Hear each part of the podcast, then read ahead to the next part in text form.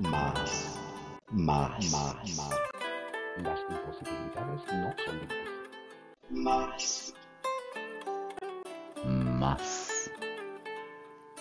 Algo que merece mayor atención, mayor énfasis. El ego, como yo lo percibo, como yo lo planteé en ese programa de los cuidares, es como el amigo que a veces uno no quisiera que lo acompañara, pero siempre va a estar allí. Y aunque uno no lo quisiera tener de cerca, muchas veces siempre lo va a acompañar. ¿Qué tan cierto es esto? Y bueno, y damos la bienvenida antes de desarrollar a Marianela Calderón desde Chile, que nos acompaña para desarrollar este interesante tema. Eh, bueno, gracias a ti por invitarme, Luis, como siempre, a, a tus programas y a apoyarte en esta maravillosa iniciativa. Y bueno, efectivamente el tema hoy es un tema súper interesante. Yo estoy muy de acuerdo respondiendo a tu pregunta, ¿no? ¿Qué tan cierto es esto? Que ese, el ego es ese amigo que nos acompaña y que, no lo, y que no lo soltamos. O sea, es decir, camina con nosotros y que hay momentos en los que uno quisiera que no, estu que no estuviera, pero está ahí presente, ¿no?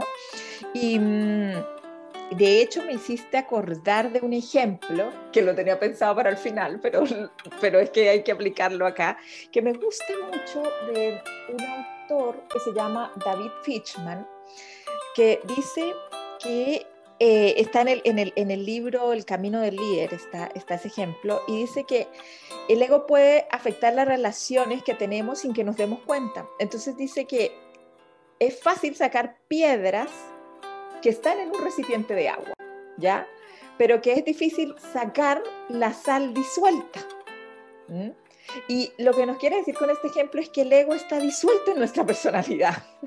Es decir, no es que uno lo pueda andar sacando así nomás. Y por eso es difícil, digamos, trabajar con el ego. Y por eso es uno de los desafíos que tenemos las personas, ¿cierto? En nuestro camino de desarrollo personal. ¿ah? Y, y, si lo llevamos, digamos, a, si lo llevo como desde mi ramo, que es la psicología, ojo que no me meto en el psicoanálisis, sino que me voy en el enfoque más ejecutivo, ¿ya? El ego eh, es, es, la etimología, desde, desde, desde el latín, ¿cierto? Su etimología básicamente significa que es el yo. ¿ah?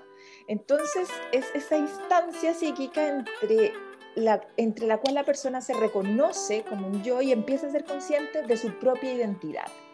Y esto nosotros lo vamos formando desde chicos, ¿no? Donde empezamos a identificar y decir, bueno, ¿quién soy yo? ¿Cuál es, cuál es esta conciencia mía encargada de darme sentido? ¿Ya? Y por eso es que el ego es un tema tan profundo y, y, yo creo que un poco esquivo, ¿no? Como que uno a veces cuando va a hablar del ego siente que puede ser enredado eh, o, o, tal vez muy sencillo, ¿no? O que no hay que profundizar tanto ni poner, irnos en ninguna filosofía particular, sino que yo soy yo y está listo. Y el asunto con el ego tiene que ver es en, básicamente en cómo se manifiesta. Yo creo que ahí está el punto clave cuando uno trabaja el tema del ego. Y es que hay muchas maneras donde nuestro ego se puede manifestar.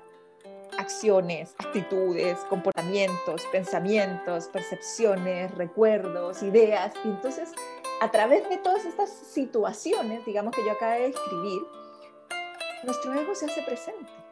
Y el punto es, ¿qué tan atentos estamos nosotros de el ego, de nuestro ego?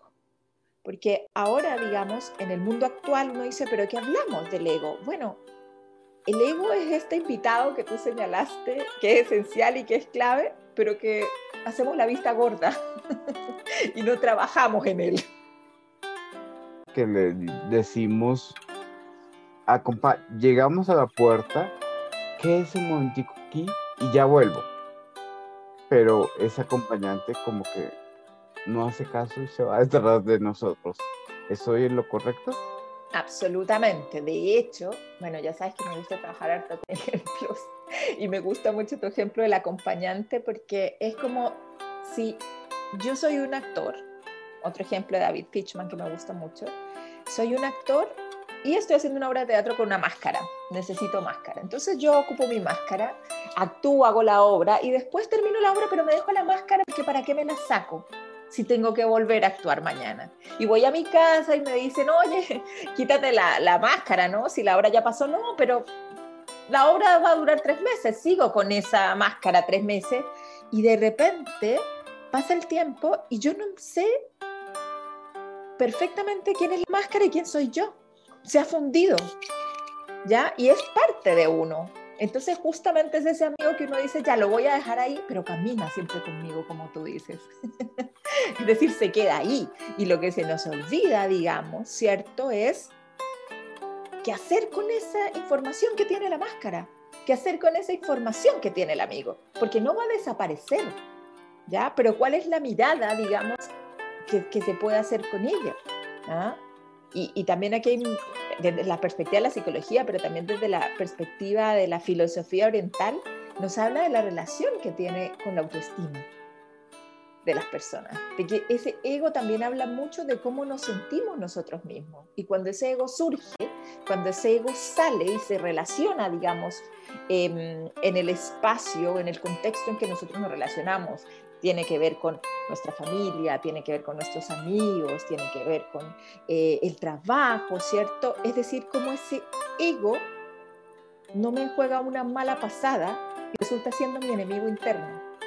Resulta que es el que hace que la gente no quiera hablar conmigo porque soy insoportable, ya, que en el trabajo la gente no me quiere escuchar porque parezco un sabelo todo, eh, y que solo acepto las cosas que yo digo y que creo que lo que yo digo está bien, ¿ya? Que se relaciona mucho también con la soberbia, digamos. Hay, hay un momento de ciclo vital donde tendemos la tendencia a ser soberbios porque nos queremos comer el mundo. Entonces llega un minuto en que uno siente que lo puede hacer todo y que lo sabe todo. Y lo más interesante de ese momento en la vida es que cuando eso pasa es justamente cuando recién estás aprendiendo por ejemplo, cuando sales de la universidad, tienes inseguridad. Uno sale y dice, no sé hacer nada. es decir, estudié X cantidad de años y no me enseñaron nada. Cuando voy a la vida real, laboral, ¿no? que es como, ¿por qué no me dieron más cursos de Excel? O, bueno, se, van a notar mis años, pero ¿por qué no me enseñaron a, llevar, a llenar un cheque? y ese tipo de cosas que uno sale, pero llega un minuto en que ya empiezas a agarrar el ritmo del trabajo y vas bien, no sé qué, y te sientes tan cómodo y tan seguro que crees que lo sabes todo, que crees que te manejas en todo, ¿ya?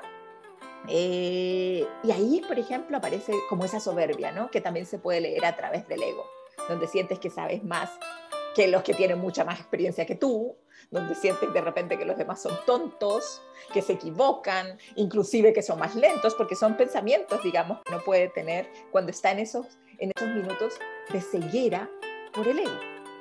Adquirir experiencia, llámese profesional o en la vida, uno suele decir, yo ya pasé por esas, yo ya, o sea, me puede venir encima todo lo que sea con relación a eso porque yo ya lo sé enfrentar. Y entonces los que están alrededor de uno puede decir, y bueno, aquí nos identificamos en el lenguaje porque Marianela es colombiana, mm, es sobrado, porque que tú referencias, eh, referías ahorita como soberbio, ¿no? Pues entonces el duro, el chacho, ¿cierto? Entonces, eh, es, es, es, así, ¿verdad?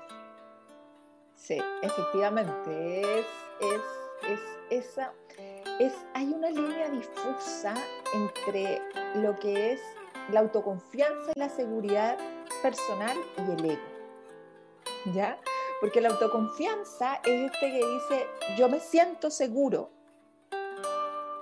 de lo que sé, de la experiencia que tengo, y eso se lo puedo transmitir a los otros, versus el ego que me muestra como una persona insoportable. Y ahí ese es el primer tip donde uno se da cuenta, es decir, cuando yo sueno a insoportable, es una alerta que me está diciendo, estás hablando como el sobrado. De yo ya pasé por ahí, yo ya hice eso, y, y, nótese que utilizo el yo, ¿ah? que adelanto un tip de lo que hay que tener cuidado, que ahí es cuando el ego sale presente, digamos, siempre cuando yo inicio las frases con el yo. Eh, y ese es el punto, ¿no? Es decir, el ego lo que hace es que mide mis capacidades en relación a otros, si yo me comparo. ¿Te acuerdas? Este, este, me gustó mucho este ejemplo que tú dijiste, yo ya pasé por ahí, yo soy el chacho, yo soy, porque me estoy comparando con los otros. Mientras que si yo pienso en la autoimagen, que es lo que forma mi seguridad personal, la autoimagen es el reflejo mío frente al espejo, mi reflejo interno. Y esa es una diferencia que es muy leve, pero no me estoy comparando con otros. El ego me posiciona frente a otros. Yo ya pasé por ahí, yo ya saqué esto, yo sé más que tú, y, voy subiendo. Para subir voy sobre otros. Versus la autoimagen, que es quien me da mi confianza, mi seguridad personal, es el reflejo mío, es como yo me veo en el espejo. Y eso requiere de ejercicio de soledad. El ego o la sobradez estaría relacionada con el que me voy por encima del que sea con tal de mm, relucir.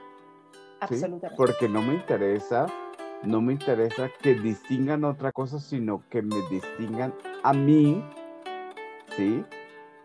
Como bien es lo que deberíamos procurar la sociedad y es, eh, yo me conozco a mí y sé mis calidades y bueno, trabajo tranquilamente, actúo tranquilamente, eh, influyo tranquilamente y los demás toman lo que deben tomar sin que me adulen, porque finalmente creo que también en cierto modo mm, esa soberbia viene como eh, a sentido contrario y es buscar adulación y que me sean a mí reconocidas ciertas cualidades y calidades pues que, pues, estarían como de más. Eh, absolutamente. Y de hecho todo lo que tú describes tiene que ver más con, o sea, que efectivamente el ego necesita ser alimentado. ¿Por qué? Porque en el fondo, en la base, lo que hay es, primero tengo que sobresalir y para eso sobresalgo sobre los otros y paso por donde tenga que pasar, pero en el fondo lo que hay que alimentar es un monstruo pequeño que hay ahí abajo que tiene que ver con una falta de confianza, con no creer realmente las calidades o cualidades que tiene uno, sino que necesita que haya atribución externa todo el rato, que sea desde lo externo. Por eso se habla de las capacidades en relación a los otros y que el ego se centre en eso. En que me alimenten, en que me reconozcan, en que me vean. Entonces, que en el minuto en que si no pasa eso, yo me siento mal. Porque no me reconocen, no me aplauden. Es, es como si yo lo llevo como a las, a las luces ¿ya? Eh, o por ejemplo, como uno escucha mucho diciendo como, bueno, no, es que un gerente de una empresa tiene que ser alguien narciso, alguien que, que le guste, digamos, que lo vean, que le guste destacar. No, o sea, en el trabajo del liderazgo, uno de los principales caminos justamente tiene que ver con esto de conocerse e identificarse muy bien para poder transmitir hacia afuera mi seguridad personal, pero sin pasar por encima de nadie. Y eso es, eso es tener autoconfianza, porque yo me puedo creer el cuento, pero que yo me crea el cuento no significa que tenga que pasar por encima de otros ni que otras personas se sientan mal por el mundo que yo necesito mantener para hacer este pavo real. Esa es una buena imagen, ¿no? No es como que cualquier cosa tenga que pasar para yo sostener, digamos, mis, mis plumas y mis alas, ¿no? Sino al contrario, yo soy tan confiado en mí mismo, entiendo mis capacidades, entiendo mis debilidades y soy capaz, ¿cierto?, de trabajar y de relacionarme con los otros. Y ahí está el gran desafío de los verdaderos líderes. ¿ah?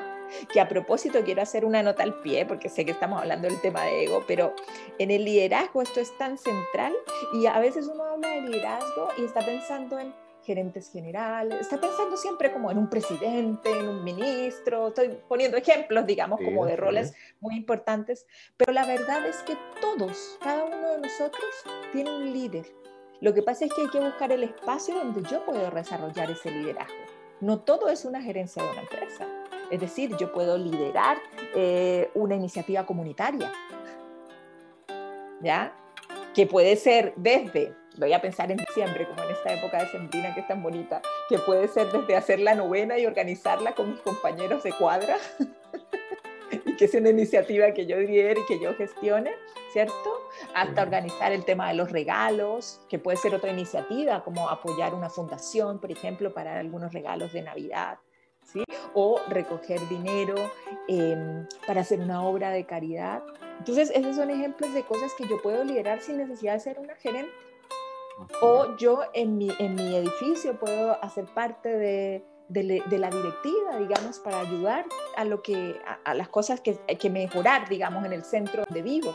Entonces, en cada uno de esos espacios donde yo desarrollo mi liderazgo personal, donde yo me desarrollo como persona, es central y es fundamental entonces la línea del conocimiento para decir, bueno, ¿qué tanto interfiere mi ego con los objetivos que yo quiero lograr? ¿Me, me, está dañando el camino? cómo me está acompañando el ego. Porque, como tú bien dijiste, Luis, siempre está ahí y no se va a ir. es una conciencia que hay que tener. Ese pavo real siempre tiene ganas de, salir por ahí y yo tengo que hacerme cargo de ese pavo, de ese pavo real, ¿ya? De la dirección que yo le voy a dar a esos sentimientos, estas cosas que me genera internamente eh, este, este, este amigo ego la imagen del pavo real fabuloso porque me hace, me trae a la memoria algo alguna vez que, que observé y lo, lo hice y es que había un pavo real y lo sabíamos era por la cola pero tenía la cola gacha ¿sí?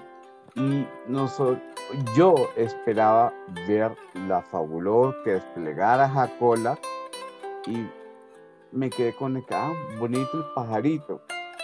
para mí internamente era pavo real hasta cuando iba a extender su, su cola, pero pues como no lo hizo, ah, bueno, bonito, así quedó. Entonces, eh, muchas veces, no sé, Mm, y tú me, me dirás,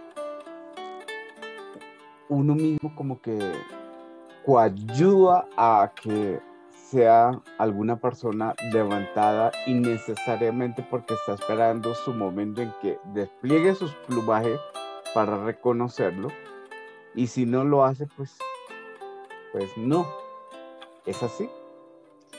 Claro hay hay hay Mira, puede ser inclusive como por competencia, ¿no? La naturaleza es muy sabia. El pavo real no siempre tiene, no siempre tiene el plumaje a la vista. Lo hace en ciertos momentos, lo hace en ciertas situaciones. Hay razones por las que lo hace, ¿ya? Eh, lo que pasa es que está muy asociado con la vanidad. Em, y, y, las personas eh, también estamos acostumbrados o nos han entrenado en términos sociales en que hay que mostrar el plumaje para que nos identifiquen, para que nos vean. Y entonces nos han llevado por la línea de entrenarnos más en estar pendiente de mostrar el plumaje para que otros nos vean, que eso es lo que es la competencia pura y dura, y por eso siempre estamos comparándonos con otros, ¿ya? Eh, y no pensando en qué es lo que yo quiero hacer más, con qué cosas de las que yo desarrollo me siento más seguro y me siento mejor. Es decir, la conversación con nuestros valores, nuestros principios y lo que nos lleva a un propósito de nuestra vida, dependiente del ámbito en el que lo miramos, son conversaciones que se dejan de lado porque socialmente lo que está bien visto es que hay que abrir el plumaje en el momento adecuado. Entonces, así como tú te quedaste con la expectativa, porque bueno, sí, bonito, pero no vi lo que quería ver, que era, era el plumaje, nos pasa también con las personas, que estamos buscando en qué minuto mostrar cómo destacar o cómo brillar por sobre otros, más que en qué destaco o en qué brillo por lo que a mí me gusta y por lo que me moviliza a hacer. Entonces, eso esto es como una carrera de egos. ¿no? Es una carrera donde como que vámonos a otra imagen, como una carrera, pero imaginémonos que en vez de personas son los egos que tienen que ir a ver quién llega primero. Y es un poco así como, como en el ámbito sobre todo laboral y también académico, si pensamos en cómo se forman a los niños, que tiene que ver justamente en eso, ¿no? En qué número del ranking quedé. Sí. ¿Ya? Y, y, y, y, desde ahí, digamos, nos forman y el ego se está formando, como decíamos al principio, se está formando desde que somos niños. ¿Ya? Es la percepción, yo armo mi ego en función de la percepción que los otros tienen de mí. No del reflejo que yo veo en mi espejo de quién soy yo. Y eso es lo que es complicado del ego, porque el ego se forma con información exterior y se mezcla. Y ahí es donde viene esta máscara eh, eh, eh, o donde este amigo no se va, digamos, ¿no? Que uno ya no sabe quién es uno verdaderamente o si uno es lo que está compuesto por lo que ven los otros. Y aquí es donde se enrea un poco todo esto del ego, digamos. Vivir de apariencias estaría relacionado con el ego? Un poco, porque tiene que ver con vivir de apariencias. Lo que nos dice esa frase es que no estoy viviendo la realidad que tengo. ¿Ya? Cuando yo vivo de apariencias es que no estoy siendo verdaderamente yo sino que estoy viviendo para otros o para mostrar otras cosas. Y en ese sentido, efectivamente, el ego ahí está, está, está haciendo su trabajo, digamos. Porque yo puedo estar viviendo de apariencias para em, parecer que tengo más dinero, para parecer que tengo más éxito. Y eso es mi ego que no quiere ser herido, por ejemplo, si vamos a suponer que yo era muy exitosa en algo y ya no funcionó, quebré, todo se vino abajo porque eso es, algo que le puede pasar a uno en la vida. Y mi ego no me lo permite y me dice, no, ni nadie se entere.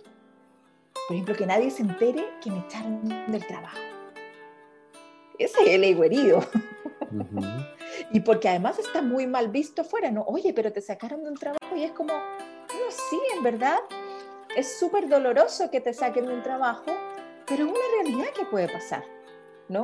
Uno puede no llevarse bien con un jefe, uno puede no estar aportando lo que tenga que aportarse en un proyecto, pero no le duele, le duele lo que piensen los otros de sí mismos. Entonces, por eso a veces vivimos de apariencias o de cosas donde no reconocemos emociones, pero ese es un tema que vamos a ver en otro capítulo, eh, pero, pero donde somos, no estamos siendo capaces de procesar lo que nos pasa. Y al no ser capaces, entonces mejor uso la máscara Que me permite tapar, digamos, lo que me pasa internamente y seguirme mostrándome bien frente a los demás. Y ahí entonces el ego, aunque está herido, porque no sé, ¿no? yo no, no quería salir de ese trabajo, pero entre los demás no se muestra como herido, no muestra su vulnerabilidad. Me sigo viendo como la persona eh, que tiene dinero, eh, me sigo viendo, ¿cierto? Como la persona que es capaz de, de, lograr todas las metas que se propone, ¿ya? Eh, me sigo viendo, eh, porque en general todas estas cosas tienen que ver con temas tangibles, dinero, fama, poder, estatus, que mis acciones van al alza, entonces soy famosa, ¿cierto? El punto aquí está con el ego es cómo estas cosas se mantienen en el tiempo. Entonces, todo esto que brilla y que se ve luz, llega un momento en el que tiene un fin, ¿ya?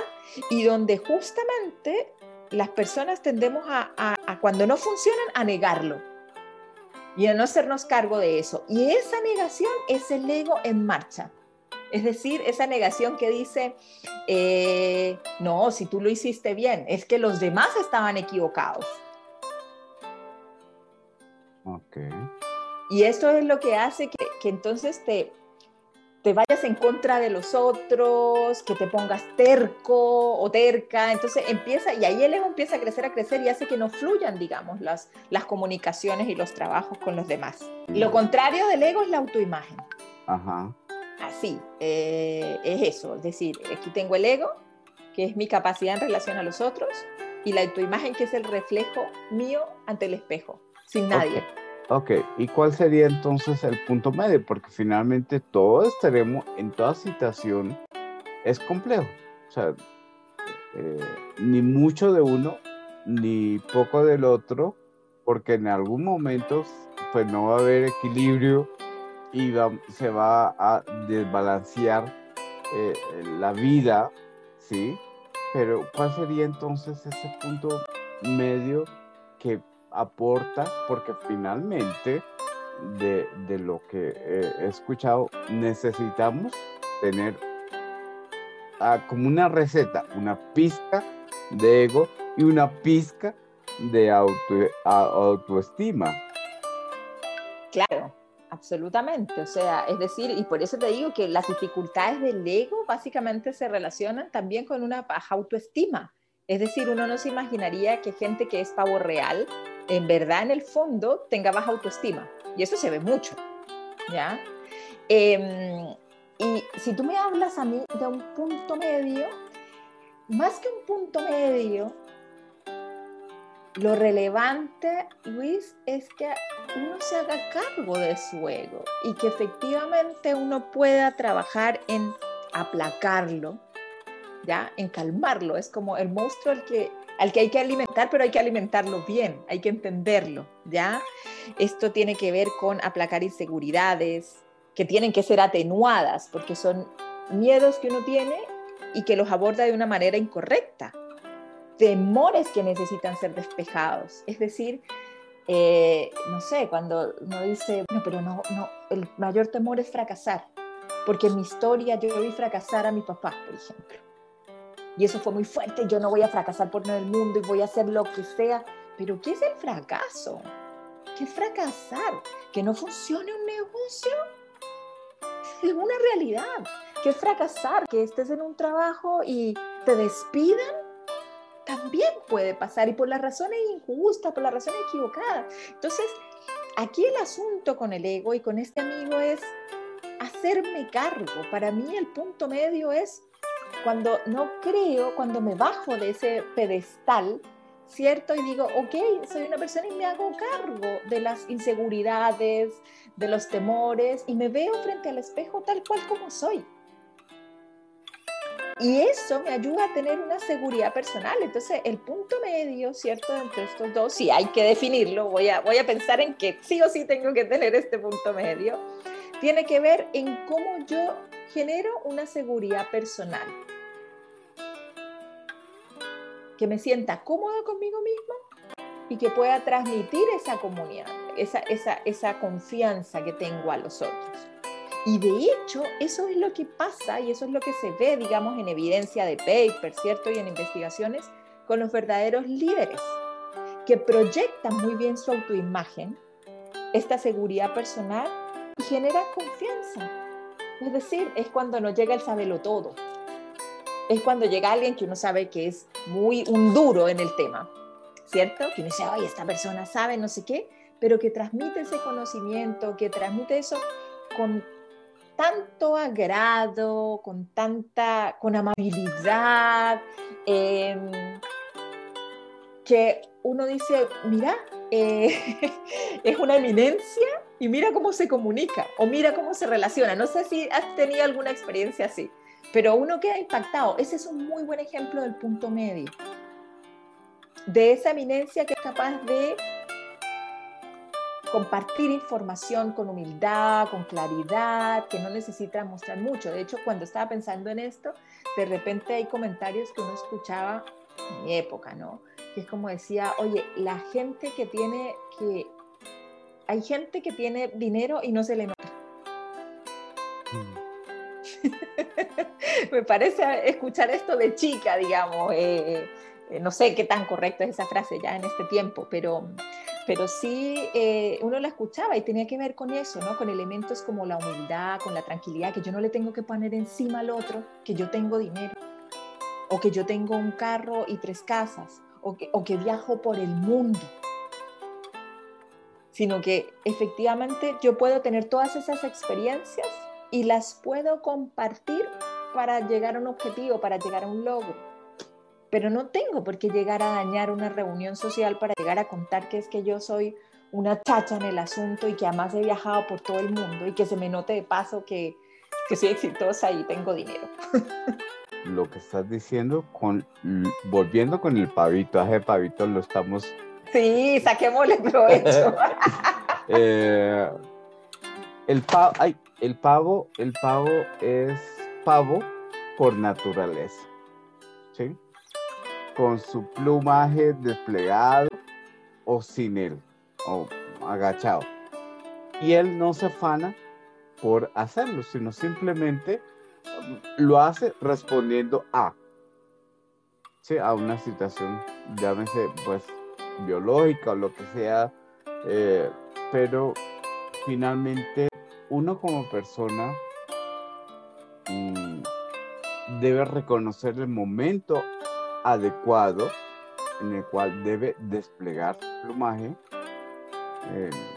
en el sentido de, demostrar sus lo que deba demostrar porque conocimientos habilidades exacto. porque eh, finalmente pues ¿qué, tal digo yo eh, pues no nos formamos no hacemos una carrera o no hacemos una vida eh, porque sí sino porque realmente va a haber un queremos un, un lograr alcanzar algo y pues finalmente es y la identidad. La identidad. Si, si nosotros nos vemos como realmente somos, con, digo yo, y uso mucho el término la joya que somos, pues finalmente cuando haya que brillar, brillamos y, y no hay que decir, hey, yo brillo, hey, yo soy una joya muy valiosa, ¿cierto? Exactamente, es decir, es como, como, como nos cuidamos a nosotros mismos como esta joya que somos y mostramos la joya en los momentos o en los eventos en los que haya que mostrar la joya. Que es como que el trabajo hable por uno, por ejemplo, más que uno hablar de los logros personales o estas cosas que pueden aburrir a otros ¿cierto? Porque uno a veces se aburre de escuchar gente hablar de sí misma. Yo me imagino que a todos nos ha pasado, que uno dice, por favor, ¿cuándo va a dejar de hablar de sí? O, por ejemplo, cuando estamos hablando, uno está contando una experiencia, esto es muy común, uno está contando una experiencia, oye, me pasó una vez que no sé qué, y alguien sale, ah, no, a mí me pasó también pero no sé qué, y como que ni uno termina de contar y la otra persona está contando que le pasó, pero que además le solucionó todo y que le salió perfecto. Y uno fue el tarado que eventualmente lo robaron en un tour, ponte tú. y el almuerzo era malo, entonces no, aquí esta persona es más viva. Entonces, y eso es común, entonces uno se aburre y es el minuto donde uno dice, bueno, pero esta joya tiene que salir aquí y piense que esa misma persona tiene una información que es valiosa, porque no dudo de que su experiencia haya sido más exitosa que la mía. ¿ah? Pero piensa que con otra actitud podría mostrar la joya, digamos, que tú estás diciendo, que puede escuchar tu historia y después te puede decir, oye, mira, ¿sabes qué? Eh, hay un tip que es súper bueno para que esto no le pase a uno. Y le puede dar a uno una idea. Perfecto. Pero el punto aquí es hacerse cargo de eso, es hacer, me hago cargo de la joya, pero también me hago cargo de mi sombra. Yo sé dónde me aprieta el zapato, yo sé lo que me genera dolor, porque o no lo tuve, o no lo entendí, o es lo que yo tengo los miedos. Y por eso el desafío que tenemos todas las personas desde nuestro liderazgo personal, que insisto, todos lo tenemos, ¿ya? Es justamente poder hacerme cargo de aplacar mis inseguridades, de atenuarlas, de identificar mis temores, de despejarlos para poder caminar o transitar de una manera mucho más tranquila y equilibrada internamente.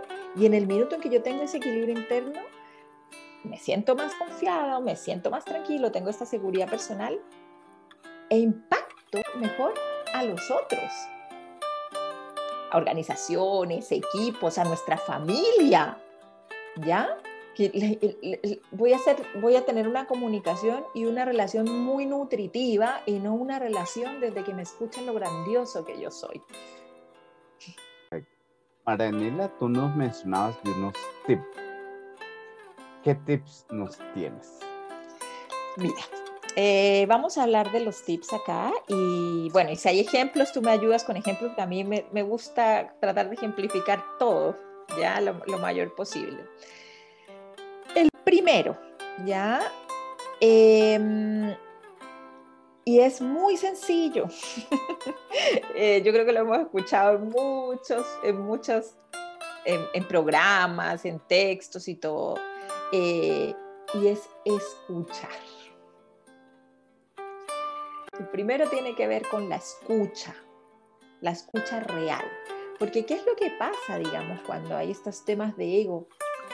Solo escucho mi necesidad y lo que yo quiero transmitir pero soy incapaz de escuchar la experiencia que tuvo el otro. Y me quedo con mi propia idea. Entonces, si yo llevo esto, digamos, a una organización, imagínate que tenemos un problema, ¿ya? Que tenemos que solucionar. O un desafío, ¿ya? No, no es una cosa como urgente, por no ponerle como sentido de urgencia y que tenemos que solucionar. Yo tengo una idea en mi cabeza de lo que tiene que ser y me quedo solo con eso. Y no escucho a los otros. Y eso es un camino para el fracaso. Porque aunque mi idea sea la que se use, eso tiene que ocurrir, pero después de yo percatarme de qué están diciendo los demás. ¿De qué opinión tienen? Capaz que tengan un antecedente que yo no tengo idea. O que derechamente haya una idea mucho mejor que la mía. Que yo lidera un equipo no significa que tiene que hacerse lo que yo crea. Y eso es muy común en las organizaciones. Ese, ese, ese tipo de jefatura, donde el jefe manda, ¿no? y hacemos lo que dice el jefe.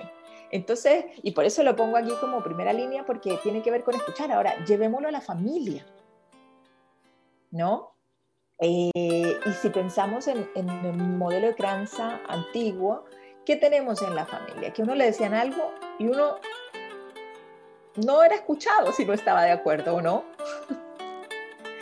y ahora eso ha cambiado. Ahora la invitación es un poco escuchar las razones que tienen eh, los hijos en cualquier momento de su ciclo vital, digamos, donde ya se puedan comunicar y entender por qué pasan las cosas.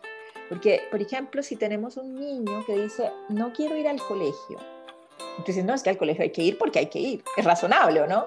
Uno dice, bueno, sí, sí, hay que ir a estudiar, pero si yo no profundizo en por qué no quiere ir al colegio, ¿por qué no quiere ir al colegio? Porque tal vez no entiende, porque tal vez eh, no le están hablando sus compañeros y se siente solo.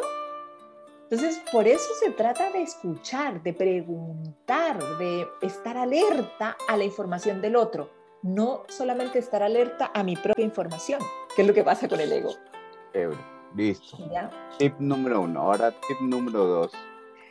Número dos. Esta es difícil, pero es identificar y acceder y, aceptar las limitaciones. Todas las personas tenemos limitaciones, ¿ya? O cosas que no son tan naturales o no nos salen tan fáciles. Por ejemplo, voy a hablar de una limitación. Puedo no saber, no cantar bien.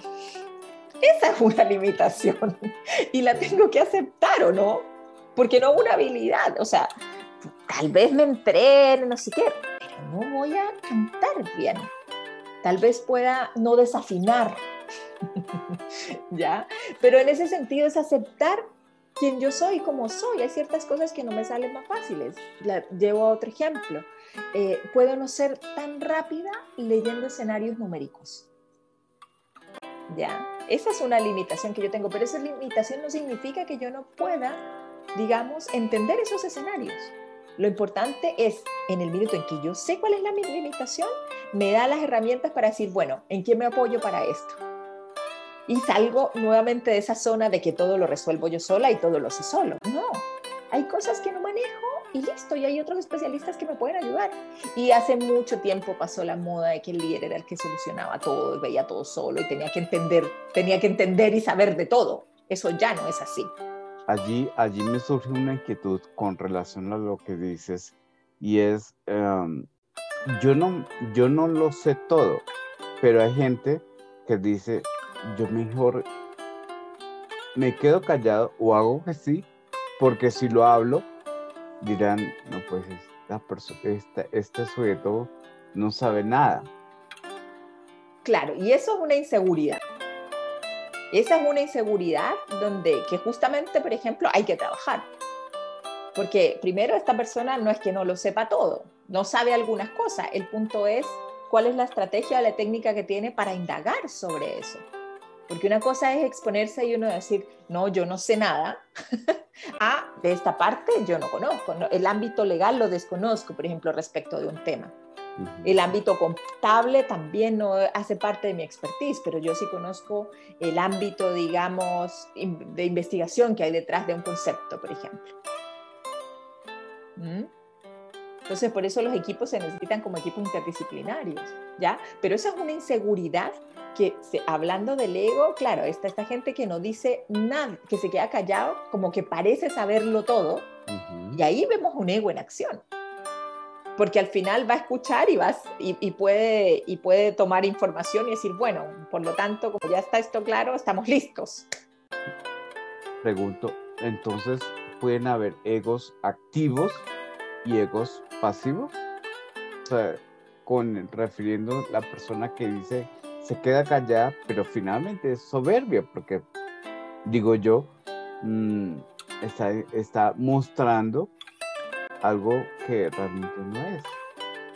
Está usando una estrategia, está usando una estrategia de no mostrarse por inseguridad. E, es una estrategia de no me muestro si estamos en un, en un contexto donde alguien no opina, no dice nada. Tenemos, lo, quiero llevar como el ejemplo en particular, porque uno puede estar en una reunión, no opinar, no decir nada, y es porque está escuchando. No porque no sepa, sino porque al contrario, quiere entender lo que dicen los otros. ¿ya? Ahora, la diferencia está en el que está escuchando, el que no sabe y el que se hace el, como, el que quiere pasar como desapercibido, más que el ego pasivo, lo que está es, eh, está, lo que está es huyendo, digamos, de una responsabilidad o de decir, digamos, que hay cosas que no maneja y de aportar en lo que sí maneja. Entonces ahí, más que el ego, básicamente es como una estrategia que, está que se están utilizando las personas para no aceptar las limitaciones que tienen. ¿Ya? Por eso es que ella decía que era importante el punto de aceptar la limitación. No tengo que saber de todo, yo no tengo por qué saber de, de leyes si mi profesión no está asociada a eso.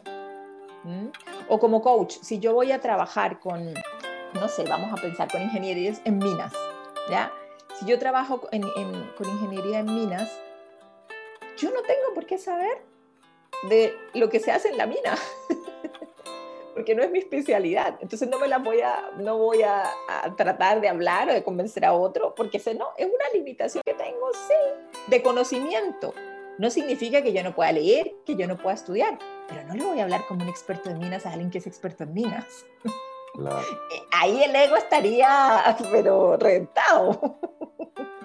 Es cierto, es cierto. ¿Ya? Ese es el punto número dos. Ok, listo. Tenemos el uno, tenemos el dos. Ok. Tenemos el tres, que tiene que ver con identificar creencias y valores es muy importante que las personas sepamos qué nos moviliza, qué nos interesa, qué nos alegra, qué nos gusta, porque de esa manera yo también puedo dirigir, eh, me puedo dirigir y puedo eh, proyectar, digamos, mi trabajo hacia lo que me guste, hacia donde yo sienta que estoy siendo un aporte. Y en ese sentido, entonces, alejo cada vez más al ego de querer mostrarse en una cosa que, que no maneja, sino que solamente está cumpliendo las apariencias. Cuando uno hace algo que le gusta, se nota y no está tratando de cumplir apariencias. Es más, uno cuando hace algo que le gusta y, y, le cuesta algo, no le sale bien, uno, la tendencia natural es a buscar un experto o buscar a alguien que ya lo haya hecho bien para que le cuente uno los tips. Y eso sale natural cuando uno hace algo que le gusta. ¿Ya? Pero cuando uno hace algo que no le gusta, sale esta inseguridad y entonces es como que no se note que no sé. Que era lo que acabamos de hablar, de hecho el ejemplo que tuviste, que no se note que no sé. ¿Ya? Eh, y, y, eso es porque no va acorde con mis valores, con lo que me mueve. Lo mismo pasa en la familia. Cuando la familia, por ejemplo, estoy pensando en hijos, diferentes tipos de familias, digamos, ¿no? Pero, pero un grupo, digamos. Eh, que, quiere ir, e, es como que de repente la, familia a veces dice, se le pierde la brújula. Pero, ¿qué queremos como familia? Es una muy buena pregunta, por ejemplo, que uno dice esto. ¿Qué queremos? Eh, ¿Mostrarnos como la familia feliz y exitosa? ¿O queremos ser felices con lo que tenemos y con lo que hacemos? Y, y manejamos la expectativa de lo que a lo que queremos llegar a ser o la calidad de vida que queremos tener. Porque a veces la familia se queda en qué? En el carro, ¿no? En la cosa más superflua y se pierde un poco los temas más relevantes que tienen que ver como la comunicación. Sé lo que siente mi hijo, sé lo que le pasa a mi hijo, sé lo que le pasa a mi pareja. Que son cosas centrales y que de repente olvidamos. Entonces, por eso yo hablo de las creencias y valores como un pilar fundamental que me da seguridad. Es decir, si yo tengo claridad de hacia dónde voy con mi familia, de lo que queremos, eso me va a dar una seguridad personal grandísima que se va a proyectar en mi trabajo, que me va a mostrar con una persona con, con, confianza, digamos, de lo que estoy haciendo, para dónde voy, de cuál es el objetivo o la meta que yo tengo. Entonces, por eso ese es el número tres, ¿ya? Ok. Ok, el número cuatro, que era el que ya les había adelantado, ¿ya? El número cuatro y es el lenguaje. El lenguaje es fundamental y tenemos dos líneas, ¿no? El lenguaje verbal y el lenguaje no verbal.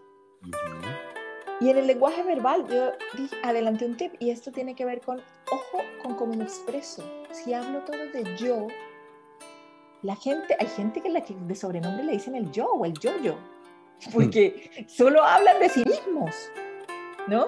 Entonces, bueno, yo, cuando yo fui a tal cosa, cuando yo viajé a tal lado, cuando yo gané este concurso, cuando yo llegué a la meta, no, cuando yo llevé a mi familia no sé dónde, y es como que uno dice, ¿en serio? ¿No hay más gente en el mundo?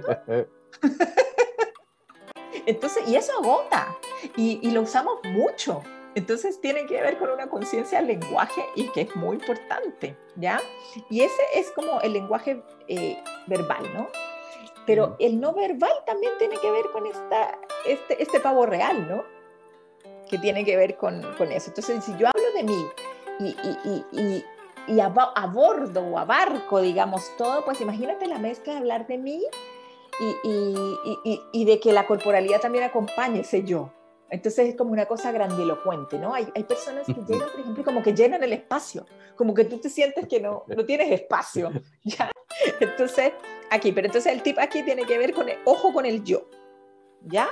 Y finalmente, para cerrar, el último tiene que ver con la asertividad. Y aquí la asertividad básicamente es cómo yo transmito lo que quiero transmitir que puede ser información, por ejemplo, que no quiero escuchar, como la retroalimentación. Uno no quiere escuchar, uno quiere escuchar las fortalezas que uno tiene por lo que se destacan, pero uno le da lata escuchar por lo que no se destaca. Entonces, también hay que ser asertivo en cómo yo transmito a otro algo que no está haciendo bien, que no es correcto. Y en ese sentido, desde la asertividad es clave. Y, yo siempre hablo aquí como de la humildad si yo no le hablo al otro desde es que yo lo sé porque lo estudié y porque lo viví, y por eso es que yo te digo que es así, sino si yo no asertivamente no te explico y te digo en qué situación pasó, dónde lo que tú hiciste o la acción que tú generaste no nos llegó al mejor resultado. Si yo no te lo muestro con claridad, sino que lo hablo de que yo soy increíblemente buena y que por eso lo sé, no voy a tener ningún efecto en ti. Más allá de decir, esta tipa es insoportable.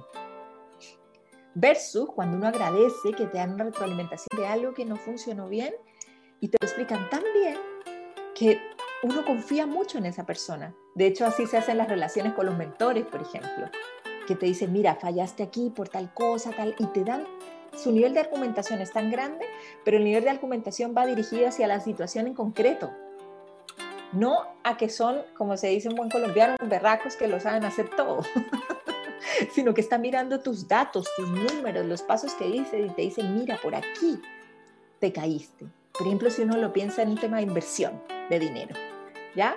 Y ganaste, pero has podido ganar tres veces más.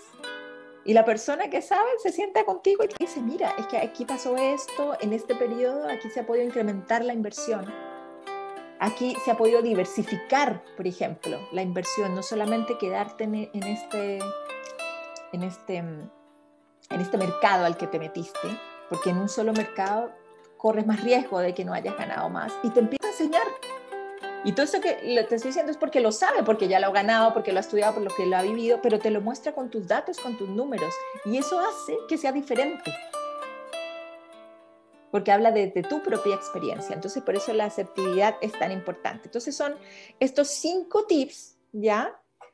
Y que básicamente todos estos cinco tips, yo siempre hablo como de un paraguas que los cubre y que los guarda, que es esta palabra de autoconocimiento en la medida en que yo me conozco, sé cómo estoy en cada uno de estos puntos y puedo trabajar en mí mismo.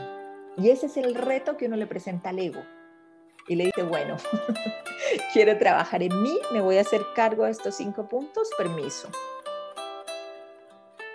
Clara, clara, clara esta charla. Maranela, muchísimas gracias. Dijiste que era conciso, concreto, lo cumpliste. Y y realmente la audiencia y todos estamos felices de haber escuchado lo concreto, lo conciso y sobre todo lo puntual que fue esta disertación. Muchas gracias.